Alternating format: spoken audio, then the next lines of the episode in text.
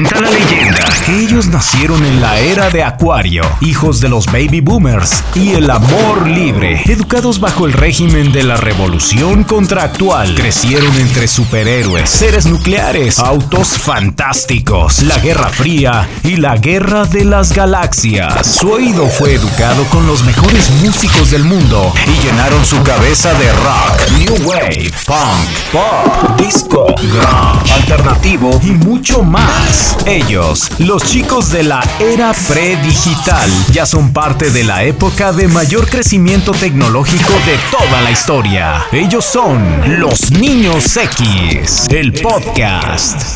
Hola mis queridos niños X, bienvenidos a la segunda parte, porque tú lo pediste, del capítulo autos famosos, autos que se convirtieron en protagonistas de las películas, de las series de televisión, de los cómics y en general del mundo del entretenimiento. Yo soy Marcela Gutiérrez y el día de hoy, por supuesto, continuamos con los eh, chicos mega expertos en el tema y miren que de verdad son expertos porque se han dedicado muchos años a, a ello, tanto Carlos como Sergio, pero aparte tienen un don para platicar las cosas tan sabroso. Así que el día de hoy nuevamente, Carlos, Sergio, Sergio, Carlos, ¿cómo están chicos?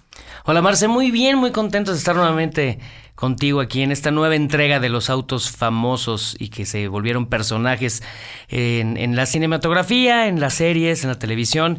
Y pues contento de estar transmitiendo estas emociones que nos causan esos flashbacks de recordar eh, aquellos episodios o aquellas... Eh, aquellos momentos, a lo mejor con familia, con amigos o solos, que marcaron nuestra generación y que precisamente es esto de lo que hablamos fueron parte de, de esas características culturales de nuestra generación y pues ¿Qué te puedo decir? Ya emocionado y listo para arrancar. Muy bien, Carlitos. Sergio. Pues a mí lo que me agrada es principalmente que vuelvo a regresar a mi infancia.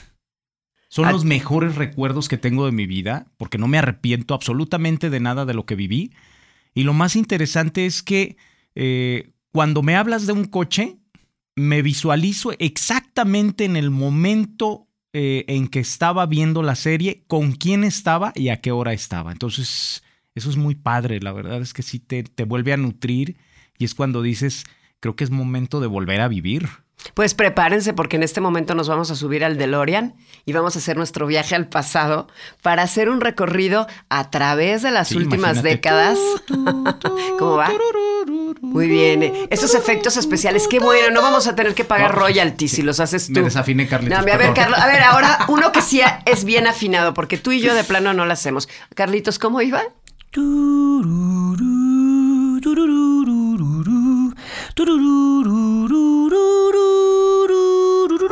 Y aparte, ¿sabes que lo, hizo en el tono de, encuentros cercanos del tercer tipo? Ese va a ser un programa muy bueno. Ese de los, de los extraterrestres, pero en próximo capítulo.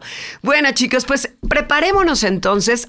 nuestros radioescuchas realmente nos estuvieron retroalimentando eh, proponiéndonos que habláramos de otros autos y qué creen, pues obviamente están en la lista y obviamente vamos a platicar porque estamos al pendiente de todos sus comentarios y sus opiniones. Así que adelante, Carlos. ¿Con qué empezamos en esta segunda parte de autos famosos?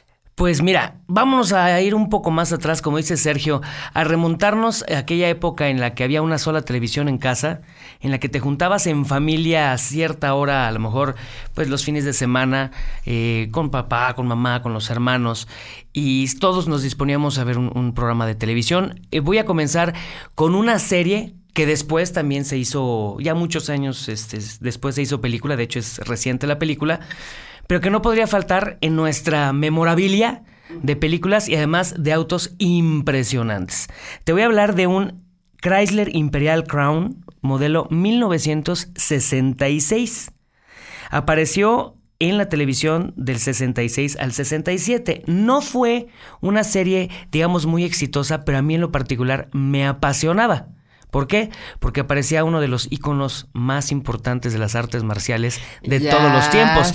Aparecía Bruce Lee en un papel muy interesante. Y del vehículo que vamos a hablar es nada más y nada menos que Del avispón verde. Exactamente. La serie del avispón verde en donde figuraba este Chrysler Imperial, modelo 66, que en la serie, en inglés, se conocía como Black Beauty, es decir, belleza, Belleza negra. negra. Sin embargo, Y en la- Kato.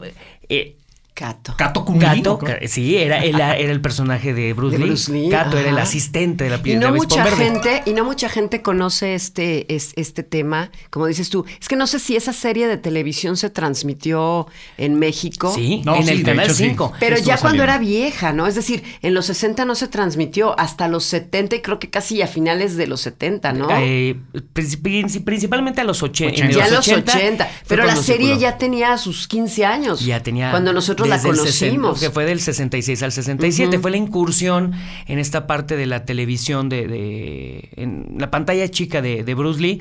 Y de hecho, esto ya está muy cercano hacia este hacia su muerte o sea está muy cercano a, a la, a la época en la que bueno pues, se vio cada vez más deteriorado recordemos que su última película fue El golpe del dragón. No. ah, Yo no, nunca he visto una de Bruce Lee, así que a mí ni me pregunten, ¿eh? última por favor. Ahorita les digo cuál era. Va pre- Perfecto. ahorita va, va- va a. Déjame, déjale, pregunto le va a San preguntar Google. a San Google. Dato curioso, eh, recuerden que en los años 80, 70 y 80, las traducciones de las películas o de los nombres de las películas o de los personajes al español eran muy diferentes al original. Por ejemplo, si hablábamos del hombre nuclear, nosotros lo conocíamos como el hombre nuclear, cuando realmente el nombre de la serie era El hombre de los 6 millones de dólares. eh, six, eh, que no le encontraríamos, no le encontraríamos mucho sentido, tal vez. Imagínate, a continuación en Canal 5, el hombre de los 6 millones de dólares. Eso me sonaría más a ¡Atínale al precio! que, se- que me imagino que hacían referencia a la inversión que tuvieron que hacer para poder para reconstruirlo. Entonces, así como cambiaban, eh, así cambiaron muchos de los nombres, tanto de las series que como llegaron a México, como el, el- el- el- los nombres de los, de los mismos De los- personajes. de los personajes. Y particularmente la Oye, belleza como negra- Batman, Bruno Díaz. Bruno Díaz. ¿Qué tiene que ver con Bruno Díaz? El hecho de ser Bruce Wayne, ¿no? ¿A quién se le ocurriría decir, vamos poniéndole Díaz? Se parece mucho al, al editor, a ese Díaz. Se acostumbraba mucho. En los Picapiedra, por ejemplo, en la caricatura de los Picapiedra, cambiaban todos los nombres de acuerdo a este el señor Rajuela, por ejemplo, ¿no? En base a, pied- a nombres pedregosos o que re- relacionados con la con la este, geología o con las piedras, este, pero con el nombre en español. Y particularmente la belleza negra, este gran eh, Chrysler Imperial Crown de 1966, en México se conocía como Betsabe. Ese era el nombre. Era del- el nombre del, del Así auto en la serie en En español. la serie. Ajá. En la serie en español, aunque realmente en, en inglés era Black Beauty, belleza negra. Betsabe.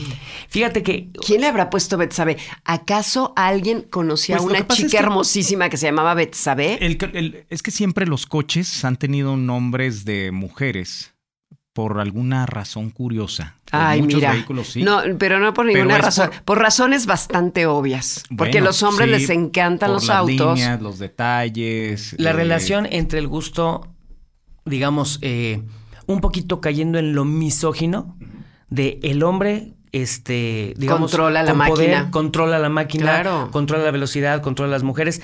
No en vano, si nos vamos, por ejemplo, a- al automovilismo en la década de los 60, 70, 80, en donde figuraban un, eh, este, ah, ¿cómo se llama? Hunt. ¿Quién será? Hunt. Hunt, eh, eh, el- la rivalidad entre Hunt y, Fit- y no era Fittipaldi, era el este que acaba de Mm, fallecer. Mario Andretti. No, no, Eh, eh, Niki Lauda. austriaco, Niki Lauda. Niki Lauda. ¿no? En donde a Hunt lo ponían como el, el playboy, el que controlaba muchas muchachas, este, cada carrera tenía un amorío, etcétera. O sea, era muy relacionado el automovilismo con eso. Entonces, por eso es Pues siempre yo creo esa que relación. todavía, Carlos. Esa relación entre la figura femenina y, y- y- y los autos. Recordemos que, bueno, una de las cosas más espectaculares en las carreras de autos, pues es el desfile de las edecanes, ¿no?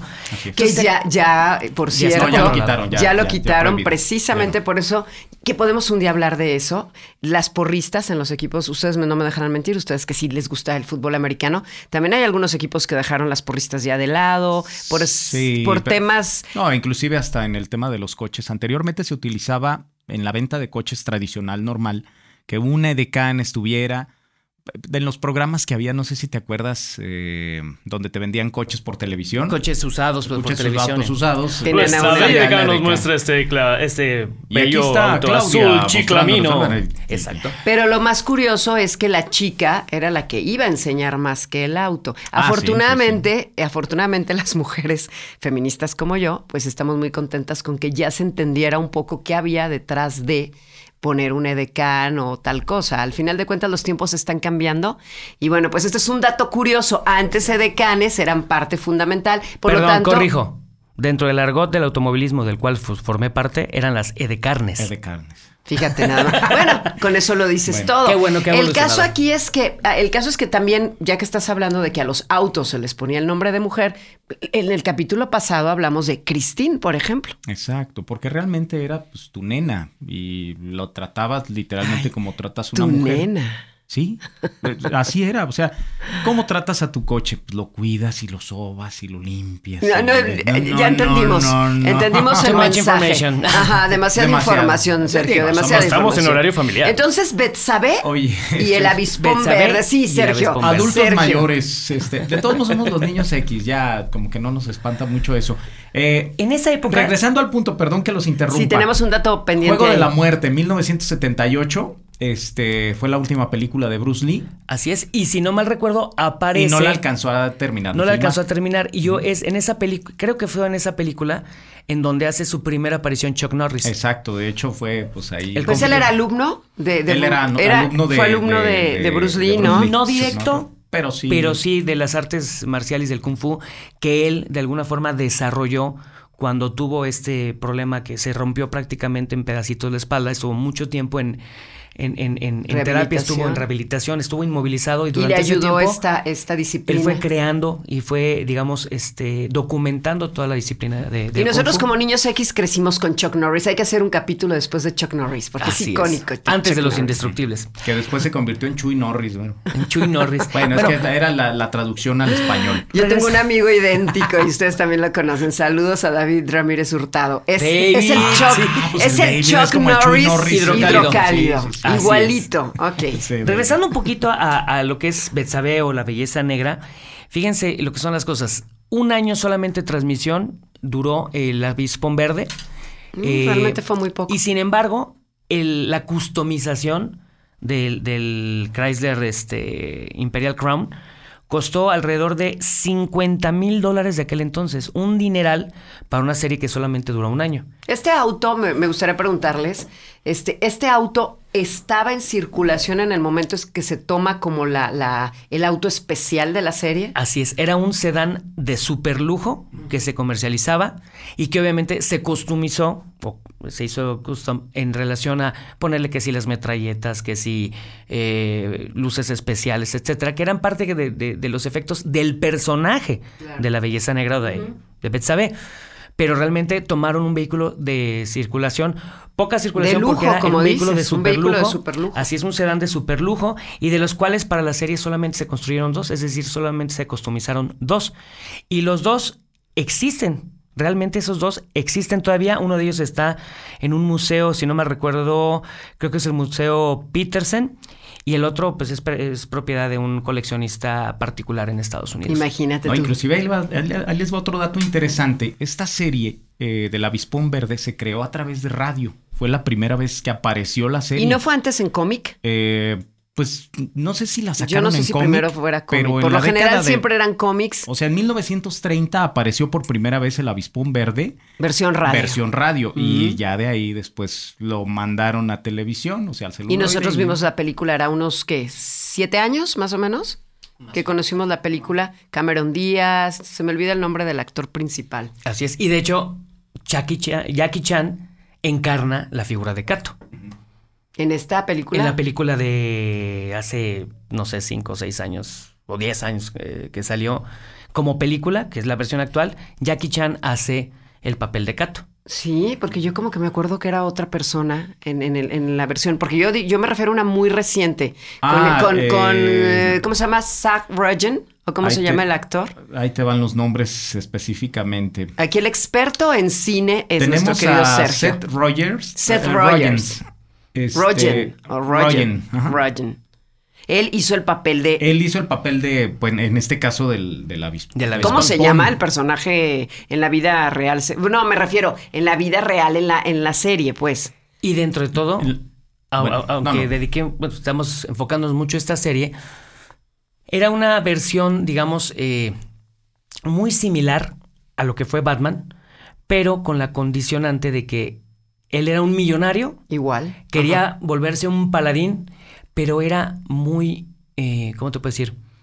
¿Torpe? Era demasiado torpe. Sí, ¿no? Porque eh, eh, esa del avispón, esa película del avispón verde, a mí se me hizo más un- eh, en tono de, de farsa, en tono de comedia, en tono de aventura, pero esta aventura muy Sí orientada tenía a ese cosas instinto de chuscas. paladín, pero no tenía la preparación, ni la musculatura, ni las artes marciales que, por ejemplo, podría ostentar con toda la preparación Bruce Wayne.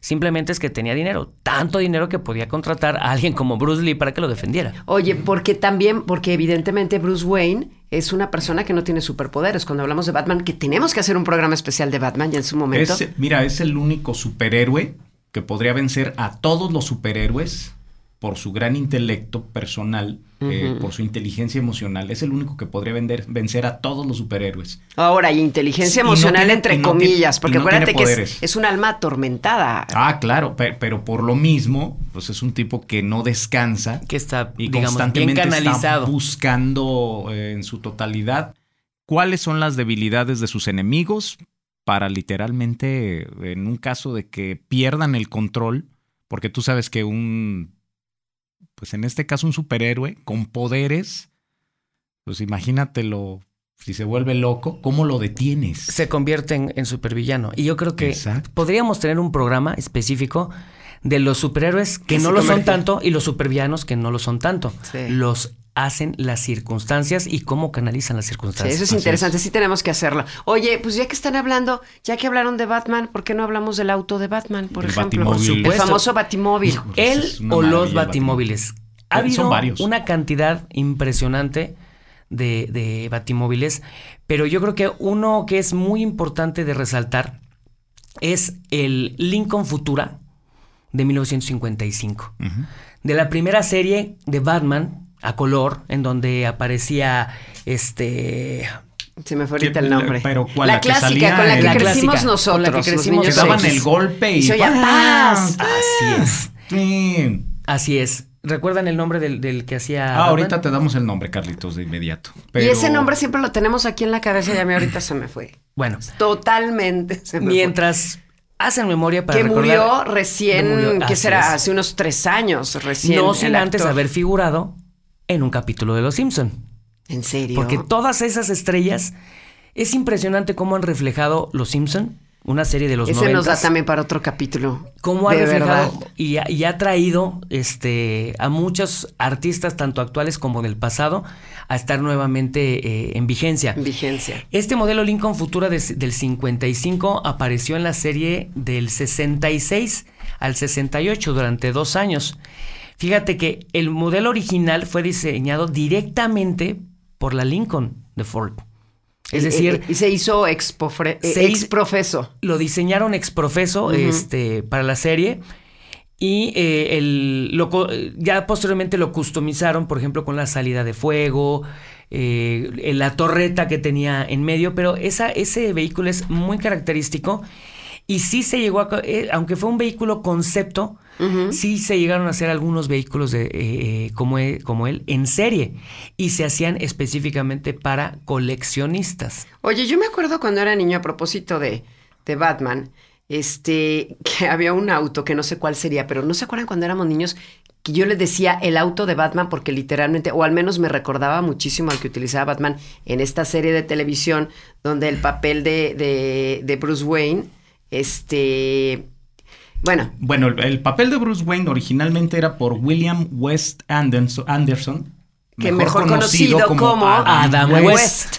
Entonces, Adam West tiene este auto que es el que conocemos nosotros en la serie, pero ¿cómo era el auto del cómic? Yo sé que esto es para como una pregunta para expertos, pero de pura casualidad tendremos por ahí el dato así como a la mano. Pues era muy similar. Muy similar. El del cómic era muy similar. En el caso del, del Batimóvil, los, los eh, diseñadores eh, automotrices de Ford se basaron en las imágenes del cómic para poder recrear hasta cierto punto el vehículo ya en físico. Es decir, sí tuvo cierta influencia al momento de diseñarlo. Tan fuerte fue esa influencia que posteriormente hubo varios vehículos que salieron con una línea muy similar. Todos ellos, tanto Falcon como del, del modelo Futura, que el, el Futura lo, comercializ- lo comercializaba el Lincoln, mientras que el Falcon era directamente Ford, era la versión, digamos, económica, pero esos eran vehículos que en la parte de atrás tenían esa saliente hacia Yo arriba. me acuerdo mucho de un como vehículo. las alas de, Como las como las alas Como alas de las alas. murciélago. Ese, ese vehículo lo tenía un vecino, entonces yo crecí este, viéndolo en mi primera infancia desde chiquita y siempre decía, aquí tienen el batimóvil en esta casa, ¿no? Sí, no, Inclusive y- era azul marino ese Ajá, auto no, del que les hablo. eh, ahora sí que los cuartos traseros, cuando los veías tú, pues decías en qué momento va a salir lumbre. Lumbre, porque eran redondos con un Sí, pico. Con un pico. Yo no me acordaba que saliera lumbre del fuego del, No. del, del- del de Adam West. Eh, estamos hablando de la serie de Adam West. es la serie cuando, lo, Adam a- West. cuando lo ataca, o sea, que iban atrás en el batimóvil siempre Eso salían metralletas. aceite, eh, metralletas. Esa serie era también muy, era también muy Era muy chistosa. fantasiosa, pero muy padre. Porque tenía también esa parte, como decíamos, del héroe, pero del héroe al que también le pasan cosas, ¿no? Entonces Sí. era muy divertido. Aparte la musculatura de Adam West, nada que ver, Nada como que nos ver. pintan a los Batman hoy día. Pero muy interesante, Pero ojo, la verdad. aun cuando los Batmans actuales se ven musculosos, recordemos que solamente son por fuera. Sí llevan cierta Sí. preparación de, Porque de ellos traen esta especie de coraza, ¿no? Pero el- el- lo, que, lo que los hace ver muy musculosos es precisamente el traje de, de- neopreno. Y si nos brincamos unas cuantas décadas, para ser exactos, dos décadas, nos vamos al modelo o nos vamos al año del 89, en donde a través de un del chasis de un eh, Chevy Impala y también ciertas adecuaciones del Corvette, nos encontramos al Batimóvil de Tim Burton, una versión mucho más oscura como es el estilo de, de Tim Burton cuando sale la primera película protagonizada por Michael Keaton. Michael Keaton, que, En- que, que nadie quería que se fuera del personaje, esto es adicional, eh, porque lo interpretó de una manera excepcional. ¿A ti te La gustó? Estaba, sí, la verdad es que era muy bueno. Con Kim Basinger, si no me equivoco. Eh, Ella en, era la, en la primera Vicky entrega, Bale, ¿no? en la primera entrega fue básicamente la historia de este, Michael Keaton y Jack Nicholson. Con Eh, el. Nicole Kidman sale hasta la segunda. No, yo digo, yo digo Kim Basinger. Kim Ah, Basinger ok. es la chica, la, la, la, Sí, pues sería en este caso. la pues, chica guapa de la historia. ¿no? Así es. Sí. Después eh, Nicole Kidman Nicole sale en Kidman. otras posteriores, eh, Michelle Pfeiffer y todas las mujeres que a, a- a finales de los 80, principios de los 90, pues eran las Eran íconos de belleza. íconos de actuación. belleza y Así demás, es. ¿no? Así es. Dato Todas curioso. curiosamente rubias, fíjate. Todas rubias, salvo una, Uma ¿Quién? Thurman, que interpretó a la villana. A la Hiedra ya, pero Venenosa. también es, pero como no, también es rubia. Es bueno, ahí salía pelirroja, de hecho, sí es cierto. Lo importante de, de hacer este, este brinco fue, uno, que ya Ford no tenía nada que ver con las películas, sino ya fue una alianza que se hizo a través de General Motors, este, con ese modelo Chevy Impala y con esas adecuaciones que se hicieron del Corvette. De hecho, no sé si recuerden, por ahí del 90, que resurgió la marca Corvette, tenía muchas similitudes, sobre todo al frente del Batimóvil. Es cierto. Además de ese resurgimiento de los muscle cars que tuvo este, el, el- el- el Corvette, también no, eh, no podemos olvidar las figuras que revivieron su fama a través de haber participado en la saga de Batman. Yo te digo, uno de los mejores eh, gua- eh, guasones, por llamarlo así, del el personaje de Guasón que yo he visto en mi vida, fuera de Joaquín Phoenix, que fue fenomenal en Y la película de, Heath de- de- Heath de- Ledger. Del Guasón y Heath Ledger. Para mí, una de las, de las personificaciones del Guasón que me remontan al Guasón original del cómic es precisamente Jack la de Jack Nicholson. Posteriormente está eh, Tommy Lee Jones en, en la, en la Sí, en figura Harvey- de, Harvey de Dos Caras. Harvey Dos Caras. Jim Carrey. Jim Carrey Jim en el Carrey como el acertijo. acertijo. ¿Nos damos Arnold? Schwarzenegger también tuvo su Doctor Mr. Frío Freeze. o Mr. Freeze, Mr. sí, eh, Mr. claro. Frío, Uma, Uma Uma Thurman Thurman. en La Hiedra. Alicia Silverstone, que también tuvo un papel. era- Sí, ¿No era ella- batichica? ella- sí, Era fue una batichica. batichica eh, que era una niña rebelde, la adoptan, está Robin y pues ahí. Chris O'Donnell hacía el papel de- de de Robin. Pero esos ya son, digamos, metiéndose en problemas los dos. también ya en la generación de George Clooney, donde Batman era personificado por George Clooney. Después vino Val Kilmer. Pero hubo un personaje así excepcional que pasa desapercibido. Danny DeVito. Danny DeVito en el papel No, del pero el pingüino fue El pingüino, extraordinario. Yo creo que guau, para también. mí, de- de- dentro de lo que hizo Tim Burton, eh, La película más La oscura. película más oscura, pero además eh, padrísimo porque narra con todo lujo de detalle la vida del pingüino, ¿no? De dónde viene, cómo nace, que lo abandonan, eh, relegado. Muy triste historia, Muy la triste pingüino, historia. la verdad. Todos los Pero no villanos. es que fuera el señor Oswald Tener una justificación de alguna todos forma. los villanos de las sagas o de las entregas que hizo Tim Burton estaban enfocados precisamente, lo que decíamos, El a la circunstancia que lo hizo ser villano. sí. Es decir, Es- no eran los villanos porque decidieran serlo, sino porque las Todos tenían una circunstancias historia atrás. Exactamente. Exacto. El mismo Batman tiene su parte de villanía en una parte de la película en donde sus intereses ganan por encima del interés Del común de- interés de, Ciudad común del- Gótica. y ajá. es cuando empieza medio a caer entre la- en las redes de Michelle Pfeiffer en el papel de, de Gatúbela. Entonces ahí lo que nos plantea es que todos tenemos un lado oscuro. Todos, al final de cuentas. No, y, y, de- luego, y siempre, y, y- y siempre Batman estaba al filo de caer en el punto donde se convertía en un asesino. Entonces. Ese es nos va a dar para otro capítulo, Sergio. todavía, Va a haber un pero- capítulo o a lo mejor hasta de dos partes de Batman, Bueno. porque Batman tiene tanto que ofrecer, tanto la filosofía Batman, porque Así tiene es. toda una filosofía, Toda una tiene- cultura. Es toda una cultura de Batman. Y ya que estamos hablando de Batman y es- y de los autos específicamente, me imagino que viene la evolución de, del auto. Tenemos Así es, en las eh, ya en las entregas actuales se ha trabajado mucho con, con- con vehículos eh, conceptuales, eh, con tanquetas. Ya han perdido de vista esa, los esa- modelos en circulación. esa idea ¿no? de un vehículo este, en circulación para ser un vehículo específico a él. Si acaso en las entregas que hizo Christian Bale, la generación de este nuevo eh, batimóvil, que es una tanqueta más que, más que un, un automóvil, procurando ser un vehículo blindado y todo, pierde un poquito la esencia de ese superauto, super Pues es que a lo mejor no pudieron, no pudieron vendérselo a una marca, porque evidentemente para ellos lo ideal era, eh, por la cuestión de mercadotecnia y demás, que un auto específico estuviera adaptado, Involucrado, a- a- involucrado involucrado y adaptado a la real, a, a- esta, a esta película o la realidad de la película. ¿Pero en las crees? últimas, sí hay, sí existe un modelo que se involucró. Esos mode- los modelos de la nueva, de esa tanqueta, también estuvieron involucrados ingenieros de la General Motors. Ok, al final de cuentas sí entró Al final una de cuentas, sí, compañía de pero autos. no es un vehículo como tal que posteriormente, como el el, el, el- El DeLorean, por ejemplo. el Futura. De- hablando de los de los este, batimóviles, podías encontrar un Lincoln Futura que se parecía. Ok. No estaba customizado. O podías haber encontrado esta versión especial basada en el chasis del Impala con tintes de Corvette. Pues te encontrabas un Corvette que se parecía. Ahorita prácticamente no hay en el mercado un vehículo que tú puedas comprar que se parezca a las nuevas tanquetas de la nueva Eso, de eh, dices bien, resumen, hoy día no existe ese multimillonario que pueda llegarle al precio de quiero traer el modelo de Batman porque no está en el mercado. No, y la historia te lo dice. Vieron una tanqueta y él compró la tanqueta y adaptó la, ta- la tanqueta. No, y, Muy y que además, interesante. bueno, eh, yo creo que la temática ahora de las películas de Batman radica más en que pues es un multimillonario y puede hacer literalmente lo que él quiera, porque no solamente pues tiene la tanqueta, ¿no? Recordemos que tiene una motocicleta, que El tiene helicóptero, un el helicóptero, submarino, tiene un avión. científico que supuestamente está haciendo todo Eh, esto. un ingeniero. Un ingeniero ahí que se encarga de todo, ¿no?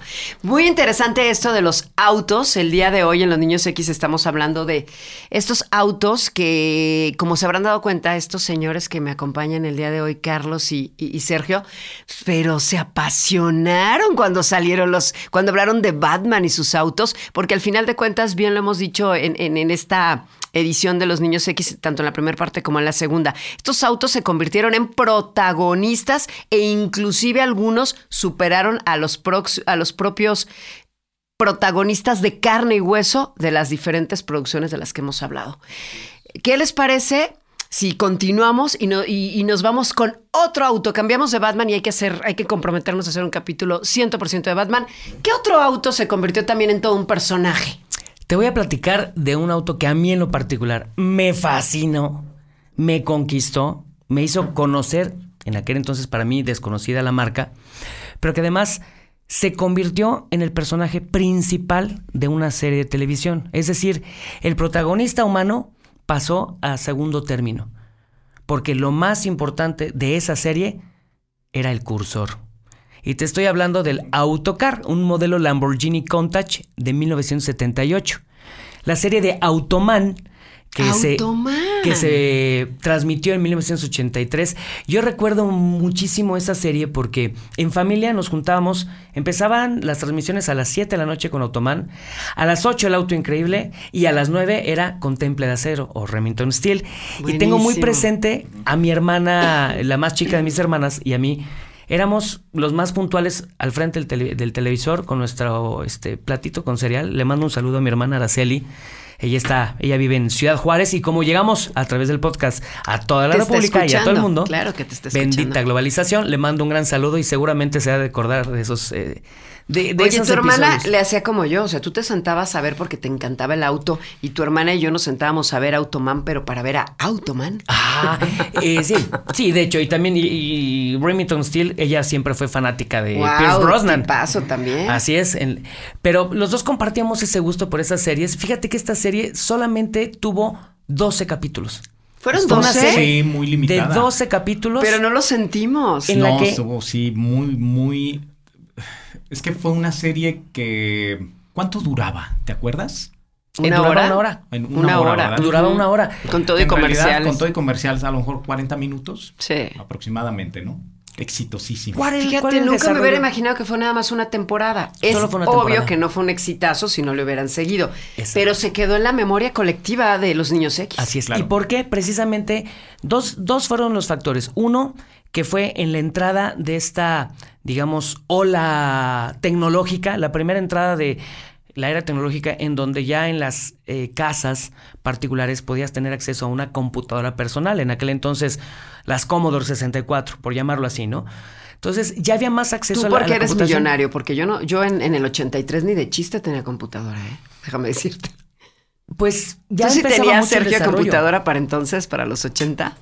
No, todavía no. Tú que eres de la high socialité no, también. No llegaba todavía la computadora. Bueno, Sí había Sí computadoras, había. pero en las casas sí, difícilmente. de nosotros no. Pues mira, no de las primeras computadoras eh, Commodore, por ejemplo, incluso hubo computadoras Atari, Ajá. que eran... Esas sí tenías Eran en tu sí, casa, esas sí, sí, había sí las tuve Atari. consolas, la tipo consola, Atari, Ajá. también estaba la computadora La Atari, Atari. que era parte del mismo desarrollo. Y más o menos en México, alrededor del 86, ya empezaban a comercializarse las Commodore 64, o sea, 64 bytes. Sí, y además. Luego la eh, 128 y fue creciendo. Sí, ya Pero para esas- finales de los 80 definitivamente. Yo en esa época comencé a trabajar en radio y a mí ya me tocó la época de la radio ya con computadora. Sí, ya llegaban las computadoras, pero de verdad era, o sea, hacer algo en computadora, pues ponías la L y hasta se tardaba para... Oye, la L, pantalla, la Le pantalla recuerdo, negra ver- con letras negra, verdes. verdes. Les recuerdo que esas primeras computadoras no traían un monitor. Esas computadoras se conectaban a la televisión. Y, las, y tú podías hacer tus programas viendo la señal del, del- del teclado y del- de lo que ahora conocemos como CPU, que eran unas cosas este, muy raras, y lo conectabas a la televisión. Entonces, recordemos que Estados Unidos normalmente en esa época iba ocho años adelantado de, de nosotros. Por eso a lo mejor llegaron hasta finales de los ochentas. Pero en el 83, en Estados Ah, no, Unidos... ya eran una, ya un era común cada vez sí. más común contar con una computadora. Entonces, aprovechando ese boom, ponen una serie en donde unos especialistas en programación generan un, un este Holograma, especie- ¿no? A través de un holograma que se generaba con cursor. De hecho, se llamaba cursor. Y ese cursor le daba forma y le daba vida a Automan, que era una persona autómata salida de la computadora y que se transportaba en vehículos que el mismo cursor le diseñaba. Hubo una motocicleta, pero lo que definitivamente se llevó el programa y de verdad, tú le preguntabas a la gente por qué veían el programa, porque además era muy inverosímil, realmente, el hecho de ver cómo se formaba ahí un Lamborghini Countach que además ha sido una de las líneas más hermosas que ha sacado Lamborghini. Y hago un comentario derivado precisamente de la retroalimentación que nos hacen los, este, el, el auditorio. Hablábamos de por qué los vehículos tienen nombre de mujer. Yo te puedo decir que todos los vehículos alemanes, todos, absolutamente todos, tienen nombre masculino. Masculino. Se le conocen con nombres masculinos. Es en países latinoamericanos en donde hicimos cambio. Como por ejemplo la Brasilia. ¿Por qué le decías la Brasilia? Porque no era la imagen del sedán, sino era más camioneta. Entonces nosotros intuíamos que era la, La Brasilia. camioneta, porque era la camioneta. Pero el nombre original, aunque se llamara Brasilia, era el Brasilia, El Brasilia. el Caribe, el Atlantic, el Bocho, el Sedán, todos. De eso Golf. platicamos en el capítulo anterior. de Así hecho, es. que muchas personas, incluyéndome yo, decíamos la Caribe. Hoy, hoy viene en su Caribe. Hoy trajo la Caribe. Así es. Particularmente, todos esos vehículos alemanes tienen nombre en masculino. La contraparte. Si tú te vas a una empresa como Lamborghini, todos los o todas las versiones van en femenino. Por ejemplo. Es la Lamborghini Countach. LA. Con la o sea, con la digamos la proposición haciéndolo ver como femenino. ¿Por qué? Pues porque es como que la ambición de el piloto, de el rico, del millonario. De tener ese. Así es. De Entonces son- tener esa. Así De, es. de tener Esa. esa, creación. Sí. En realidad esa es, es la dinámica. es. Esa creación porque son obras de arte. Entonces, Pero son muy pocas marcas que consideran el término femenino y precisamente está enfocado para el mercado. Porque son vehículos que están pensados en el mercado masculino. Aunque hoy día, te puedo decir, son más la cantidad de, de- de- de mujeres y de top models y de actrices y de Que políticas usan que estos usan esos vehículos. Pero en su momento era como que la ambición de todo hombre. En los, eh, yo trabajé cerca de 20 años en una marca japonesa. Y te puedo decir que mucho del énfasis que dábamos cuando hacíamos la capacitación comercial era cambiarle a la gente esa visión de ponerle género A los, a los vehículos. Simplemente no porque fuera masculino o femenino, sino que era un producto. Exacto. Entonces te puedo decir, el nombre de una camioneta que el- la gente aquí la conocía como la ex, no sé qué. No, es el, el No, nombre de, hecho- la marca. Pero nosotros, es Sigue- que nosotros en la memoria colectiva seguimos con el tema de que es una camioneta. La camioneta. Exacto. no, pero sigue, sigue, sigue pasando. De hecho, bueno, ahorita que Carlos. eh, Pero comenta, todos son hemos- Sport Utility Vehicles o Ajá. Sport Utility Trucks, es decir, son vehículos recreacionales de ciudad, vehículos recreacionales de trabajo, vehículos eh, recreacionales de carga, vehículos recre- recreacionales familiares, pero son vehículos. Entonces, eh, trabajar El mucho en la mentalidad de la gente para generar una idea global que respete una identidad de marca es enfocarte a, a llamarlos como son. Y al ser vehículos, Tú, tenías que referirte tú en- deberías de encargarte de las relaciones públicas de una mega marca de autos, porque mira, sabe venderlos y bien. El día de hoy estamos hablando de autos que se convirtieron en protagonistas de las películas, series de televisión y en general de todos los productos de entretenimiento aquí en Los Niños X. en tu infancia te acompañaron Takeshi y Koji, tú eres un niño X. Y continuamos más de los niños X eh, a través de este podcast. Un saludo muy grande para todas las personas que se han estado comunicando de una u otra forma a través de las diferentes plataformas y nos han estado eh, felicitando. Carlos, eh, Sergio, la gente está muy contenta con, con- el programa. Les agradecemos muchísimo, de verdad, eh, que nos escuchen y por supuesto que vamos a tomar en cuenta todos, absolutamente todos sus comentarios. Y bueno, pues continuando con el tema de autos famosos, protagonistas de series de televisión, de películas, de cómics y que también protagonistas de nuestras vidas, porque al final de cuentas todos en algún momento hemos hablado de que ese auto formó parte de nuestra niñez. Ya lo dijiste, Sergio, el auto diabólico de tu papá, el Cristín. Sí, que no, o sea, pero fíjate, yo nada más lo vi en una fotografía, o sea, ni siquiera yo tuve la oportunidad de subirme. Mi hermano fue el que sí, pues le tomaron la fotografía. Ahí está, luego me la voy a traer para Tu que la hermano es vean. diabólico. ¿Y no quedó medio traumado? Le, no, es como un Chucky. Pero ¿Sí? sí, no, no todos le sacamos la vuelta. Eh, fue- es- fue Cristín. Sí es, bien Chucky. Oye, y Carlos nos comentó que en su momento tuvo la oportunidad de conocer un auténtico DeLorean también. y subirme y disfrutar y tomarme la foto en un DeLorean que estaba realmente hecho a la réplica de ese modelo 81 que me salió en la película de De 1985. Back to the No, Future. y ahorita que comentan eh, lo de los coches, nosotros sí tuvimos un Corvette amarillo, hablando del coche de Batman. Eh, literalmente, eh, sí, era un problema para pasar los topes aquí en Aguascalientes. Muy bajitos. Pero hasta para subirte en una bronca, porque literalmente ibas a ras de piso. Sí. O sea, un coche extraordinario, pero bueno. eh, Mi hermana tuvo un por la- Corvette. por el tipo de ciudad no era, no era funcional, porque además antes los topes no eran topes, eran como montículos que no sé si te acuerdas, Carlos. Eran monumentos, Mon- monumentos al tope. Monumentos al tope. Eran jardineras en tiempos O sea, de feria. Pero es que aquí en, la ciudad de. Aguascalientes es muy común esto. Mi hermana también tuvo un Corvette negro convertible, de hecho, en aquella época. Sí. Entonces, por eso ahorita que hablaban, cuando hablaban ustedes de, de Batman y, y hablaron del que yo la verdad, pues de autos no, como se darán cuenta, no sé mucho, ni soy nada, nada fan del auto. Yo veo. Pero te más bien- acuerdas de todos modos de Pero todas me las acuerdo, series es que ahorita que ustedes dijeron lo del Corvette, dije, sí es cierto, yo me llegué a subir a ese auto y pues, este, y efectivamente fue cuando le encontré la relación a, a- Batman, pero no lo tenía muy en mi, muy en mi memoria. Pero bueno, continuando con el, con el programa de los autos famosos, ¿quién seguiría en esta lista de, de autos que están en la memoria colectiva de los niños, sobre todo de los niños X? Vamos a hacer una, una pequeña remembranza. Me voy a ir primero a los datos técnicos, a ver, a ver si tanto si ustedes atinamos. como quienes nos escuchan, a ver si le atinan. Ok, va. Échale, Carlitos. Si yo les hablo de un Dodge Charger RT V8 EMI de 1969, a lo mejor no les dice nada. Sí, porque te- está muy duro el dato, ¿no? Es muy técnico. Así es.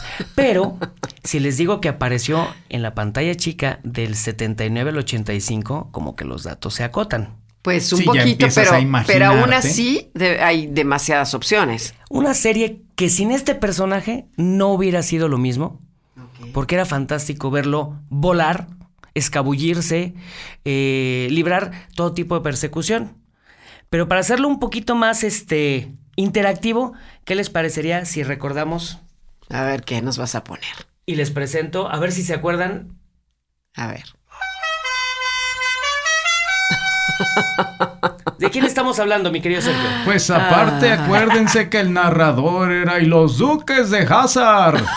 Trabajaron para que el comisario no los atrapara. Rosco. Me acuerdo de Rosco, el comisario. Rosco. Y bueno, pues ya saben los protagonistas, John Schneider como eh, Bo Duke, la famosísima Catherine Bach Catherine como Bach Daisy Duke, como Daisy Duke. que era oh, La prima. era nuestro máximo.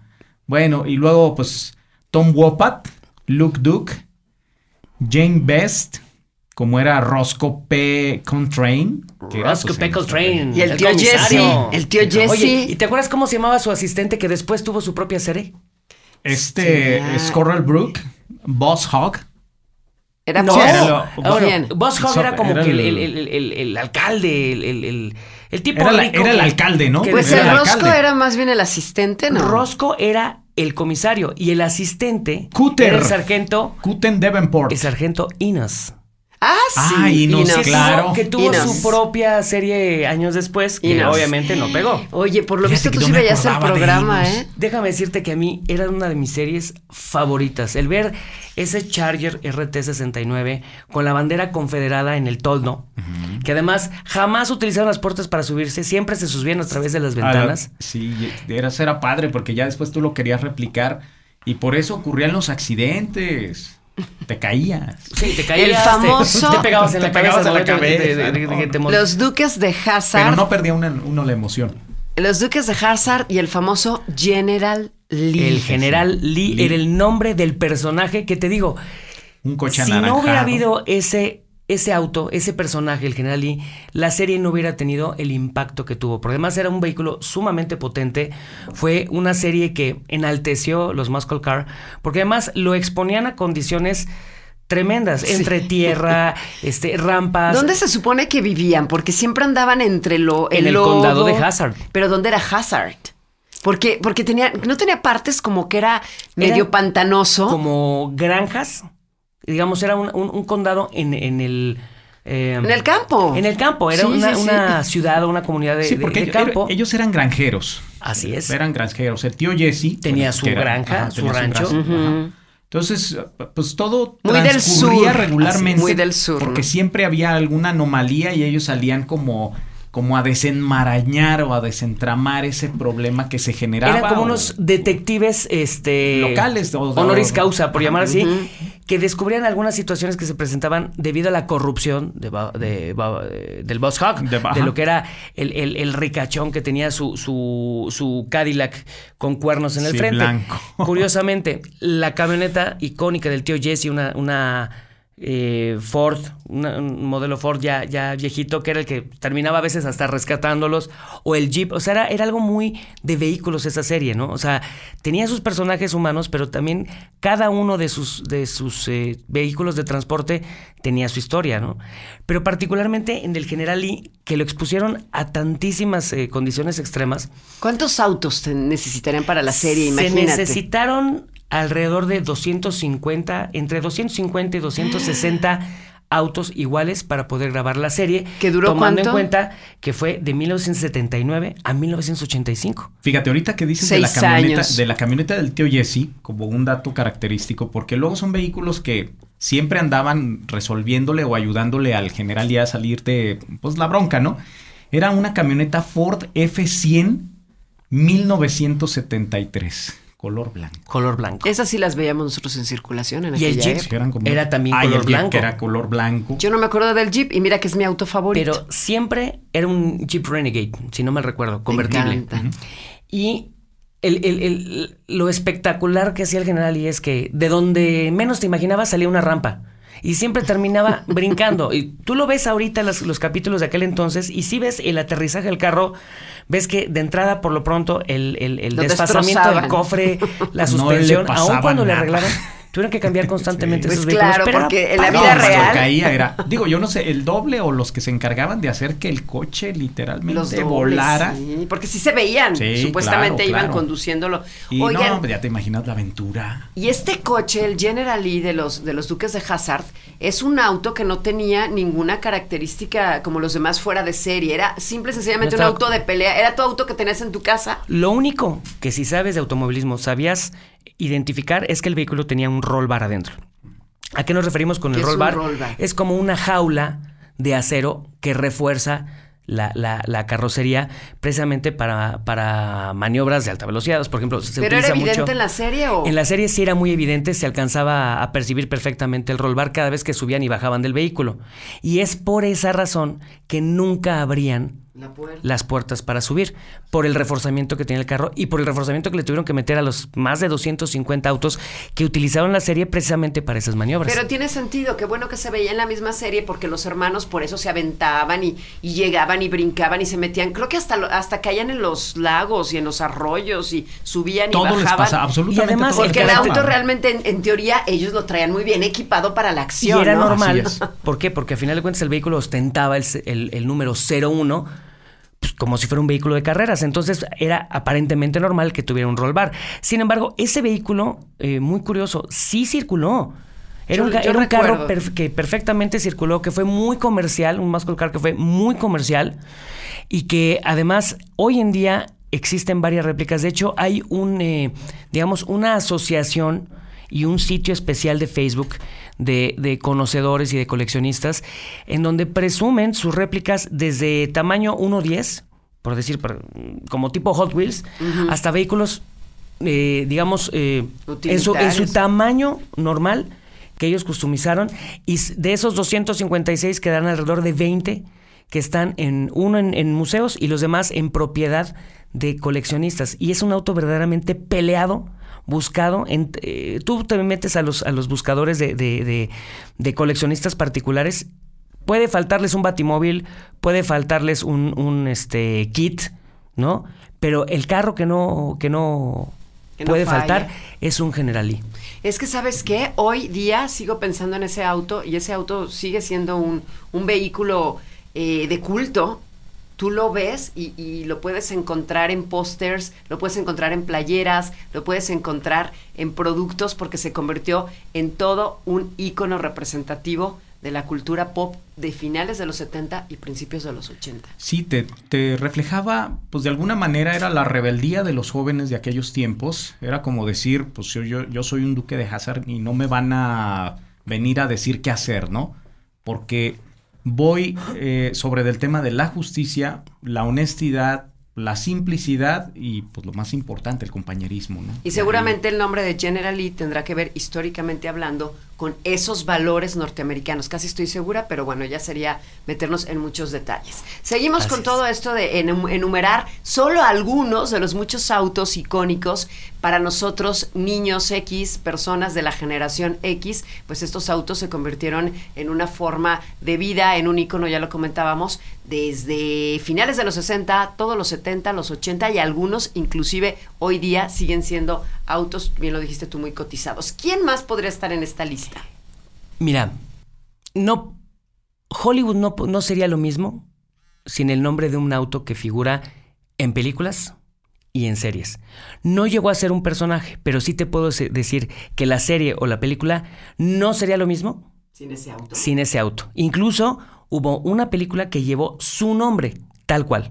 Y nos referimos al gran Ford Gran Torino. Ya, me acordé de Clint Eastwood. Exacto. Cuando tú piensas en Gran Torino, piensas en la película Gran Torino. Gran Torino, O sea, tan icónico fue el auto que mereció llevar el nombre Muy buena película, del auto en la película. Y el objeto del deseo precisamente termina siendo ese Gran Torino que Clint Eastwood termina cediéndole o heredándole al muchacho pues que adoptó como amigo y que defendió de todas estas Este, este, este auto chinas. forma parte de- de- de- del clímax de la película al 100%. Es el Así es. pretexto ideal para, para convertir eh, este auto en toda una controversia, en una película que además es un drama, que fue muy bien, muy bien, este... eh, Muy bien dirigido, Súper bien. Muy bien recibido, por, recibido la por la crítica y por la gente. y además con unas actuaciones impresionantes, Impresionantes. de todos. Háblanos más del Gran Torino. Así es. Bueno, el Gran Torino tiene ese icono de ser el vehículo eh, deportivo, accesible, porque además no era un vehículo eh, muy ostentoso como tal, era, digamos, eh, la- una versión de lujo del clásico deportivo Mustang, muy poderoso, pero que además siempre se caracterizó por ser accesible al, al- al- al- mercado ¿De norte- qué, de qué norteamericano. año, el, el Gran Torino, en qué año es lanzado y cuánto tiempo estuvo en circulación o a la venta? El Gran Torino solamente se comercializó en el año de 1976 y 77, parte del 77, pero principalmente fue el 76. Entonces fue una producción corta Fue una realmente. producción corta, pero que además fue generada años antes. Lo lanzó en el 76 eh, la Ford Motor Company y debido a- a- a- al éxito que se generó del, eh, por el vehículo de una serie, no, no estamos hablando mucho tiempo antes de la película de Gran Torino. Muchísimo. Es que la, la película de Gran Torino tendrá unos 10 años. Tendrá unos 10 años. Cuando mucho. Bueno, vámonos a remontar a los años del 75 al 79, es decir, en pleno lanzamiento del Gran Torino, lo toma eh, una casa productora y saca una serie que seguramente todos nos, nos vamos a acordar, que se llamaba Starkey y Hutch. Sí. Que también posteriormente se hizo película. Sí. Ya también recientemente ya, se hizo una película, que inclusive sale Snoop Dogg. Pero si nos vamos a esa serie... ¿Ese es el auto de Starsky y Hutch? Es el, Gran auto, Torino? el auto de Starkey Hutch fue el recién lanzado al mercado Ford Gran Torino 1976. Como dato impresionante fue que el éxito generado por la serie y el encanto que generó el vehículo provocó que Ford Motor Company sacara una edición limitada de 1001 vehículos igualitos a los de la serie porque la gente los pedía en los ¿Cómo era distribuidores. el de la serie? ¿Ustedes se acuerdan? Yo la verdad no me acuerdo cuál era el auto que- de Starsky Hutch. Lo estoy viendo porque me lo están enseñando en una foto. Ok, rojo mira, con una rojo línea con la franja blanca. Con la franja blanca, sí. Sí, y aparte así era, muy característico el frente. El frente del vehículo era muy característico porque no era como los coches comunes que veías, ¿no? Eh, regularmente la- el frente de los coches Ford siempre, siempre era, pues, mm, de alguna manera alargado, cuadrado.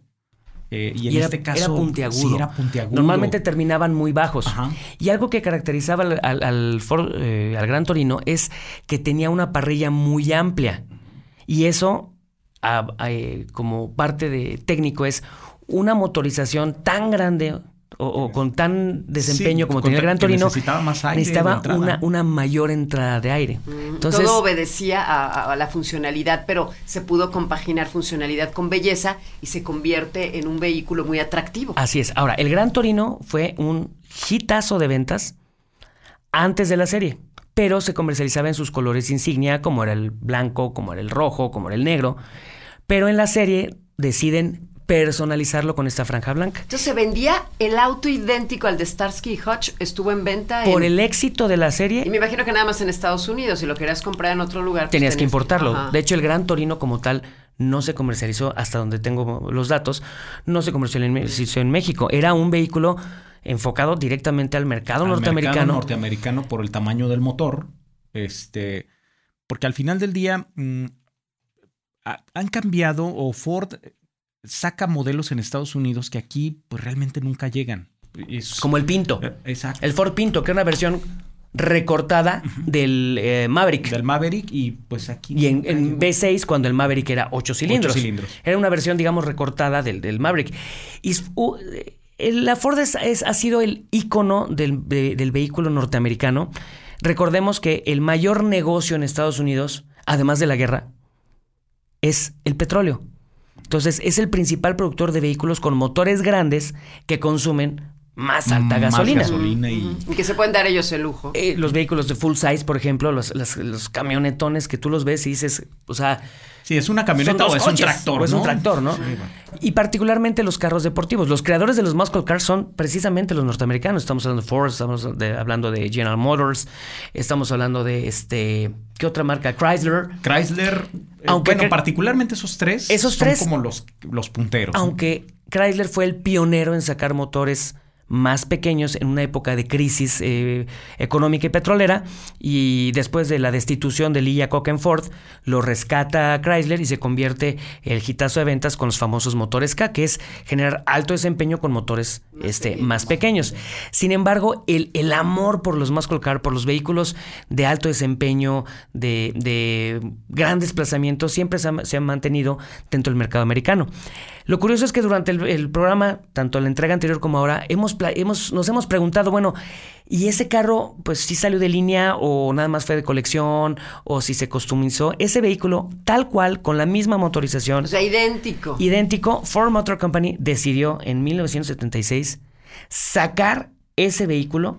Así tal cual como lo veías en la serie, en color rojo, con la franja o digamos la, la, la, la lengüeta blanca, y así se comercializó. Imagínate qué maravilla, eso se- debe ser un hitazo. Eh, está en eh, la serie de televisión, la ve toda la gente, súper exitosa. Estos actores se convierten en, en también los actores de moda, bien pagados. Y aparte, puedes comprarte el mismo auto que traen estos señores, que eh, en la serie, aquí sí, eran todos unos héroes. Así que se es, dedicaban los a perseguir a los, a, los, a los delincuentes, ¿no? Es bien interesante este, fíjate, esto no lo sabía. Y, y es parte de, de la historia que nos tocó vivir a los niños X al final del día, ¿no? El gran eh, Torino. Torino. Y que después, al cabo del tiempo, mereció una película. La película del La Gran película Torino. Clan- Cuando pienso en el. Gran Torino, no sé si será por la última, por esta película de Clint Eastwood, siempre lo pienso en color oro. Un café oro. Si era, o- era de ese color, el- ¿se acuerdan del de la película de Clint Eastwood? Me parece que era negro como que con Fíjate, detalles no sé por qué dorados. pienso yo en, un- en, en, en oro o dorado, no sé, porque siempre pienso en un auto Pero era en, en color oscuro. Color obscuro. Fíjate, no me acuerdo. Muy bien, pues el día de hoy en Los Niños X estamos haciendo énfasis en solamente algunos de los muchos autos que se convirtieron en protagonistas o como en este caso en íconos, no solamente de una película, sino de varias series o de varias películas como fue el Gran Torino. ¿Qué otro auto valdría la pena eh, retomar en, en este, en esta segunda parte de autos famosos de Los Niños X? Pues hasta ahorita hemos hablado de vehículos que o fueron inspirados en un vehículo ya existente o usaron la plataforma de un vehículo existente, pero ¿por qué no hablar de un vehículo que fue salió totalmente de la imaginación del creador de la historia? Muy bien. Recientemente hubo una película que no contó con el éxito que se esperaba, pero cuando fue caricatura fue un hitazo. De hecho, era una caricatura japonesa. Y me refiero al Speed Racer, mejor conocido como Meteoro. ¿Se acuerdan de, De- esa reci- sí, película? re- y recién, eh, recién sacaron una película de Meteoro. eh, Una la nueva llevaron- versión, ¿no? Una nueva versión, la llevaron a la pantalla grande. En el, 2010 en el 2008, si no mal recuerdo. 2008. Y la caricatura, la verdad es que tenía partes donde veías la expresión del corredor y que iba literalmente a suceder algo grave por las expresiones y todo lo que sucedía en la, cari- en la caricatura era eh, pues fantástico, ¿no? O sea, sí te trasladabas, sí veías sufriendo al personaje. eh, porque por lo regular la caricatura es más divertida y en este, y en este caso no. Eran. Es que forma parte de este género. sí, sí. Yo no sé cómo se le llame este género propiamente, pero son estas, estas caricaturas o dibujos animados, pero que eran dramas. Así es. verdaderos Esa dramas. es una característica del anime japonés. Yo recuerdo en mi niñez, y creo que podríamos tener un programa específico de caricaturas que vivimos en Que nuestra habrá que hacerlo también. En donde no puedes dejar fuera, este, para las mujeres Candy Candy, que les encantaba, eh, Remy, Remy, eh, Marco. Marco, este, ¿Quién más? Rui, eh, el pequeño Sid, Belly Sebastián. Y dentro de esa parte también estaba la parte de, de- de- de, Remy. digamos, aventuresca, de donde sale la, el- el- el- la- la caricatura Meteoro. De hecho, Esa yo realmente no la vi. Platiquen ustedes de Meteoro, Es porque es, que me- obvio que era No como es tan más reciente, para ¿eh? niños que para niñas. No, es- no fue una, no fue una caricatura como muy común. eh, y cuando hablo de no muy común, eh, pues no cualquiera tenía acceso a la caricatura porque pasaba nada más por ciertos canales. Eh, si tenías televisión abierta, pues ¿cuál- ¿qué tanto se transmitió? O sea, te refieres al típico canal 5 con el que crecimos la mayoría de los niños X en el país, en, nuestro es. país, en México. Déjenme les platico el dato o digamos lo que podría ser la explicación al por qué no fue tan conocida.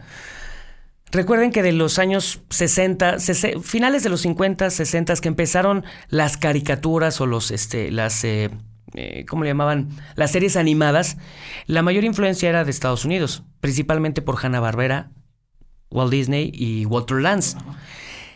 El hecho de que esta caricatura, por llamarlo así, o esta serie animada de anime japonés, tuvo sus orígenes en 1967. Entonces, En México se conoce hasta los 70. se conoció los hasta 70, finales de 80. los 70. Sí. ¿sí? La serie de Meteoro llegó a, a México hasta los 70. ¿Por qué? Porque era mucha la saturación del- del- del- de la serie animada norteamericana. No contaba entonces con tanta aceptación, precisamente porque acostumbrado a ver un don gato, acostumbrado a ver un pájaro loco, un Tommy Jerry, que son historias muy- muy, inverosímiles Sí. y muy divertidas. Realmente, series como Meteoro, si nos remontamos a todas esas eh, series animadas o de anime que mencionamos, todas tenían una historia, todas tenían un drama, en donde de verdad, como dice Sergio, veías al piloto sudar porque lo estaban rebasando y porque casi se Un caía al capítulo completo nada más para, para una vuelta. Para dar una vuelta, ¿no? Era, era- eh, es que es- Está eso, como era la- lo, eso era lo que, lo que te, te envolvía de, de- en este caso de esa, de esa serie eh, o, o de esos dibujos animados. Todo lo que veías en ese momento y cuando eras un niño, pues en realidad sufrías porque imagínate la cantidad de información que te estaban mandando cuando tú estabas acostumbrado a ver que Tommy y Jerry, ya lo decías hace un momento, les pasa, al gato le podía caer un, este, un coche encima y... Y él pues, bueno, salía caminando por su propio Es más, todo Pensemos en el coyote y el, y, el, y, el, y, el, y el correcaminos. Otro Le también, caía sí. una piedra encima, quedaba aplanado, lo inflaban y quedaba Y igual. otra vez. Sí. Los japoneses siempre fueron más realistas. Recordemos que las únicas series que podías ver que alguien moría eran las series japonesas, las series Anthony, animadas japonesas. En, en Anthony, Candy, en Candy, un Remy, dibujo animado donde Candy Remy. En cuando- Remy se- cuando a le Remy se le muere los- los el señor sí. Vitalis, se le muere. Capi, Ay, no. se le Sí, muere güey. este corazón, Corazón alegre. qué cosa tan terrible. O sea, Servino, Impactante Se- como Servino niño. se Era impactante.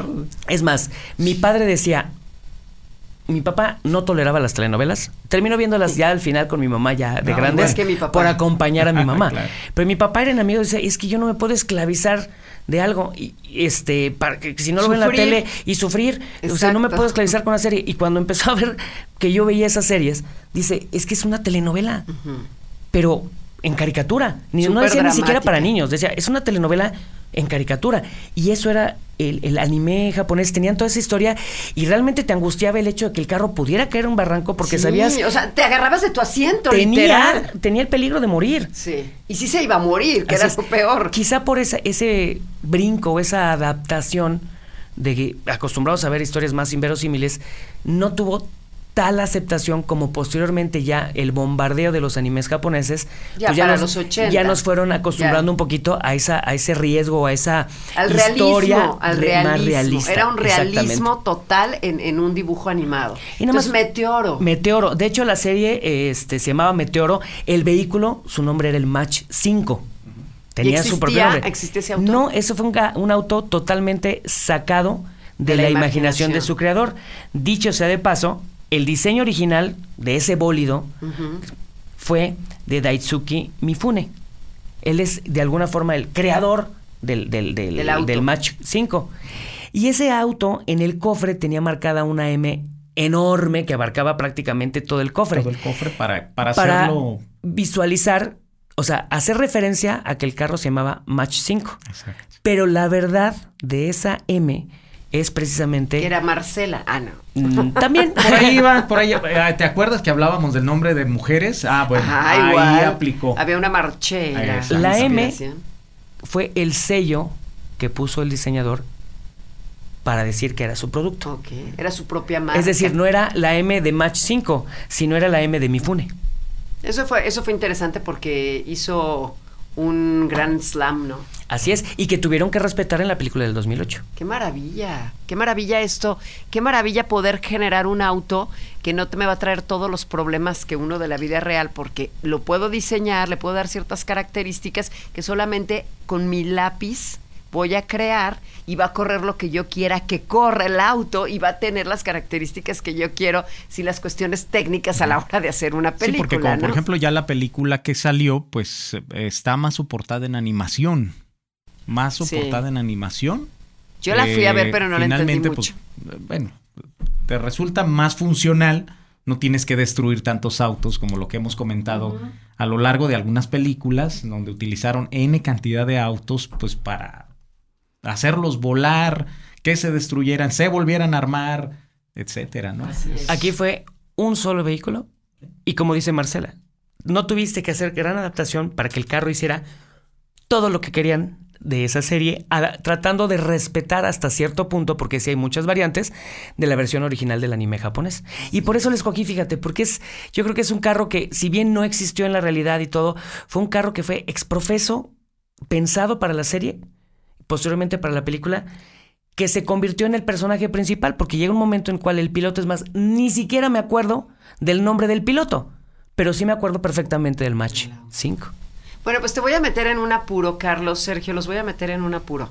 Ya que estamos hablando de dibujos animados y estamos hablando de la vida real, pues vamos a conjuntar y por qué no hablamos de un auto que a mí me llamaba mucho la atención y que salía, que era un auto real en un dibujo animado.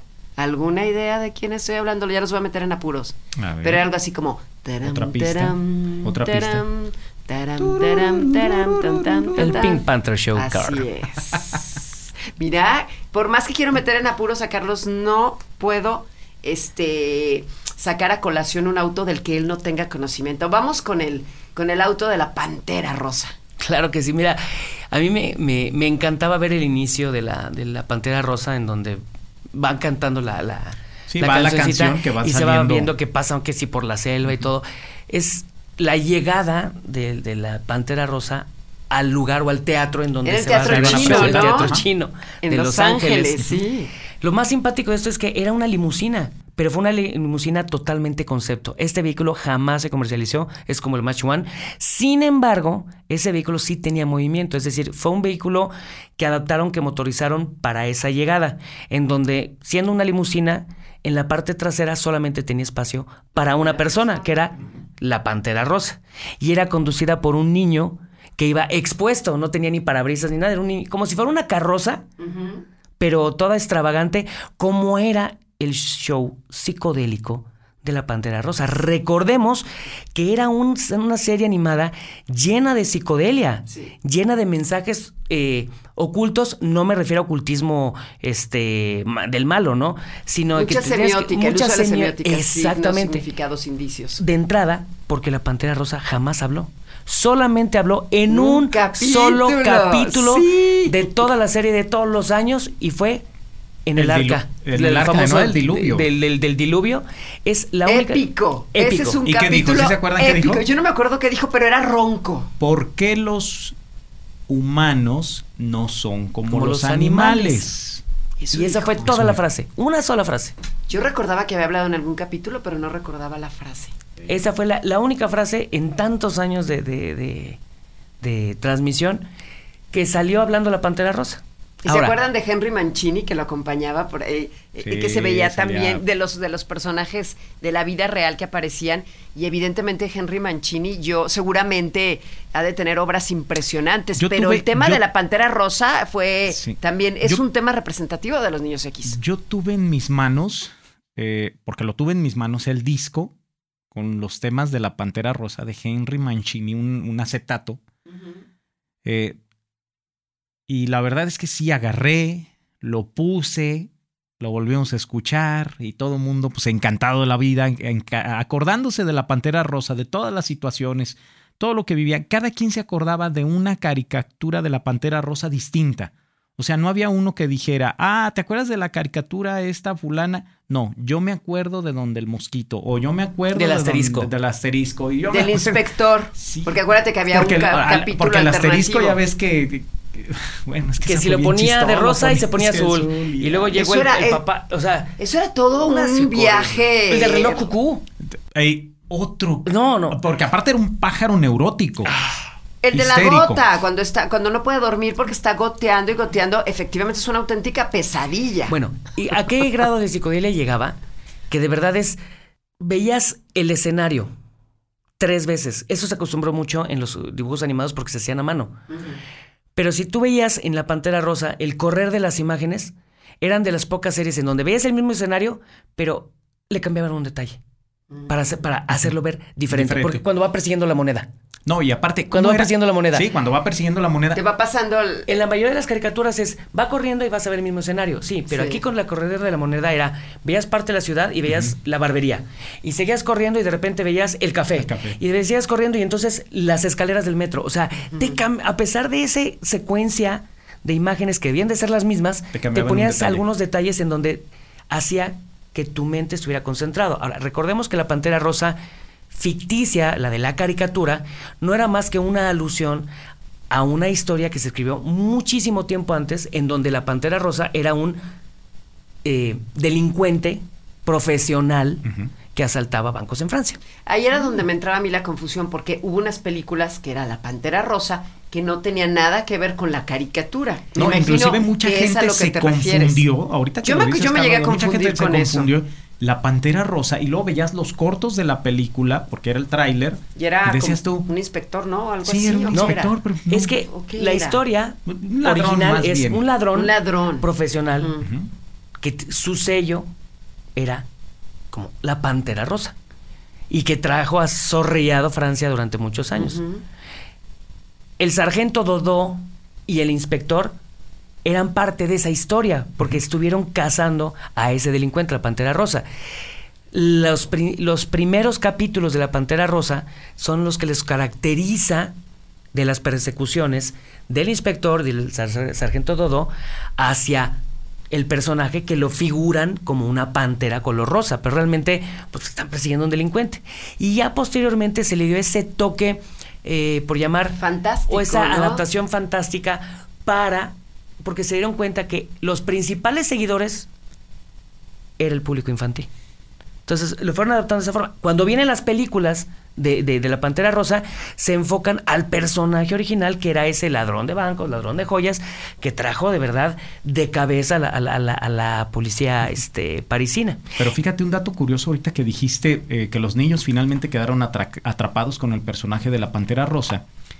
Eh, la caricatura también de Los Picapiedra eh, fue creada para adultos, no fue creada para niños. Eran situaciones para adultos. Finalmente los niños fueron los que quedaron atrapados. Hago- iba a la, hago un logia, paréntesis. a la logia masónica, por ejemplo. Era un, par- un paréntesis.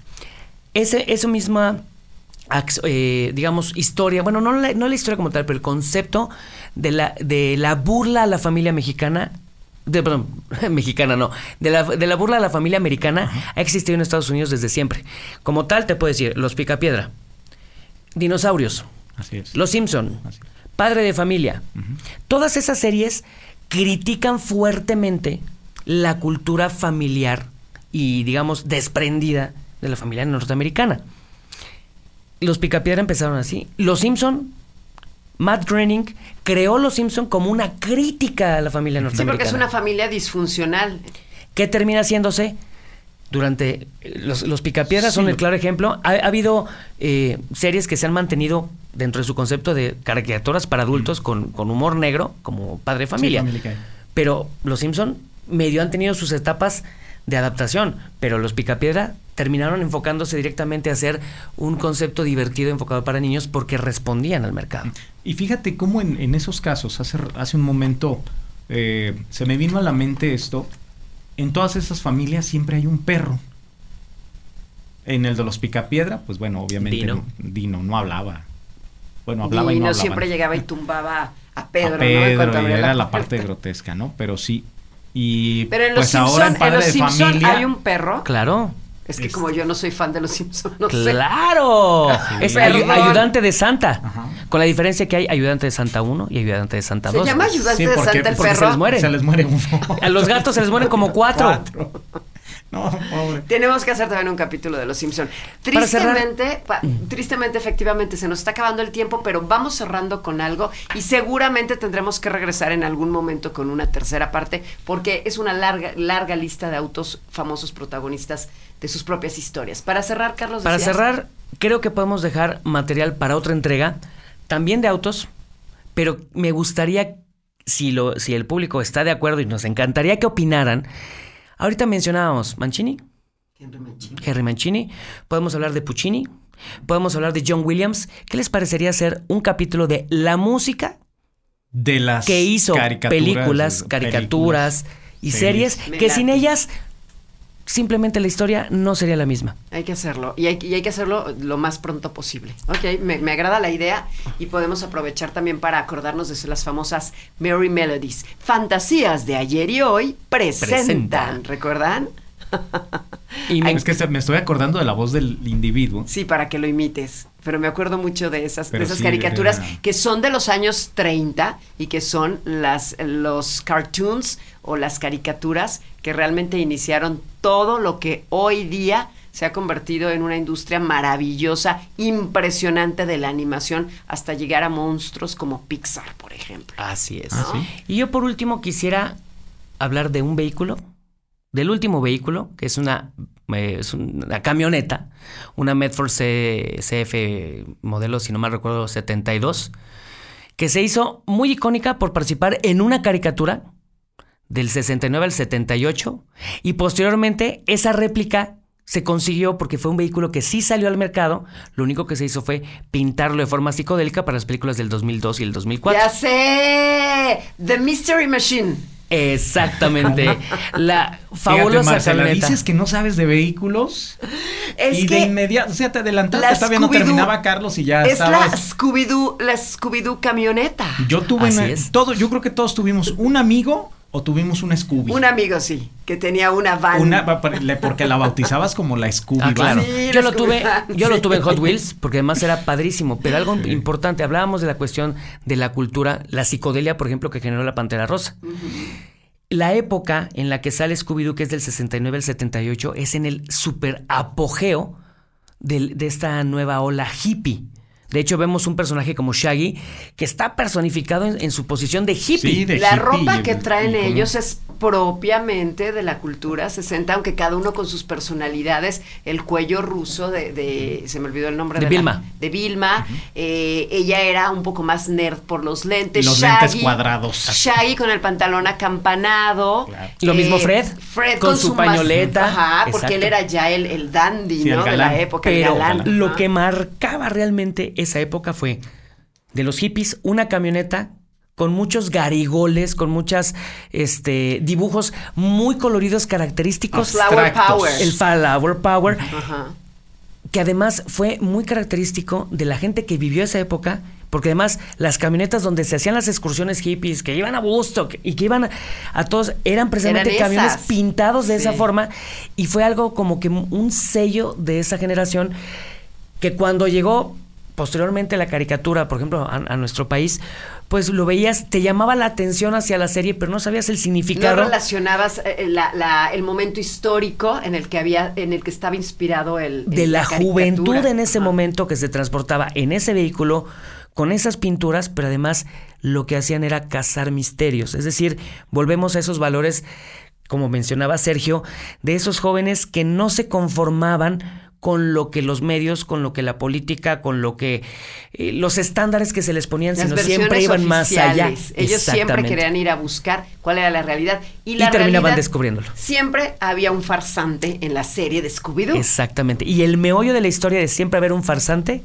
te daba mucho el, el feeling de lo que se vivía en la época que salió. Por lo tanto, Scooby-Doo surge no como una caricatura para entretener, sino más bien era una manifestación animada de la protesta de los jóvenes de esa época. Fíjate, y nosotros como de no éramos dejarse- muy... de no de no de no permitir eh, porque casi siempre en eh, no solamente que era Misterios al rescate casi siempre la caricatura estaba basada en el tema de la justicia porque se querían quedar con la propiedad porque la casa estaba embrujada y resulta que no era cierto Por- lo querían sacar porque había un tesoro abajo. porque había un tesoro Siempre nos vamos a esa época, claro. finales de la guerra de Vietnam, en donde los jóvenes reclamaban por qué el gobierno no daba la verdad con respecto a lo que pasó en Vietnam, una de las guerras, en mi opinión, más, Las más tontas largas. y Sí. de las más largas y las más injustas. Entonces, si tú te pones a pensar en el trasfondo de la, de, de la caricatura, era su forma de manifestarse contra la falsedad de los medios, contra la falsedad de la realidad que pintaban en una época en donde los jóvenes querían ser cada vez más libres. Y al final de cuentas, Scooby-Doo, mientras que nosotros éramos muy pequeñitos cuando lo veíamos, no se entretenía desde la perspectiva de un niño de 5 o 6 años. Realmente su valor, como dices tú, iba más allá porque era una representación de una realidad, pero llevada de una forma muy amable, muy ligera y de alguna forma muy sutil. Muy sutil. Al muy final sutil. de cuentas. Pero ¿recuerdas que eran las Scooby galletas? No, que eran las Scooby galletas. Era el placebo.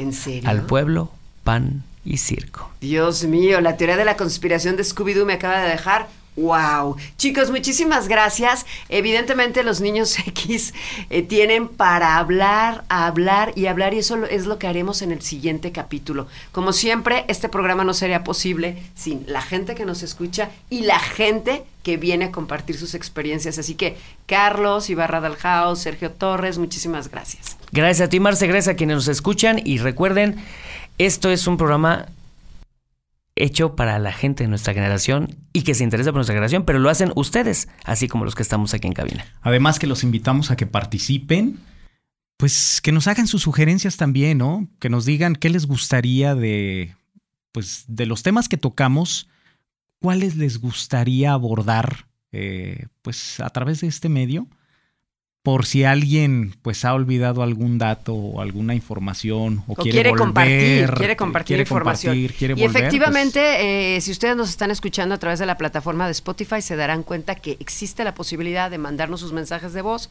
Mándenlos, los vamos a escuchar cada uno de ellos y en el próximo capítulo les contestaremos. Yo soy Marcela Gutiérrez, mil gracias a todos.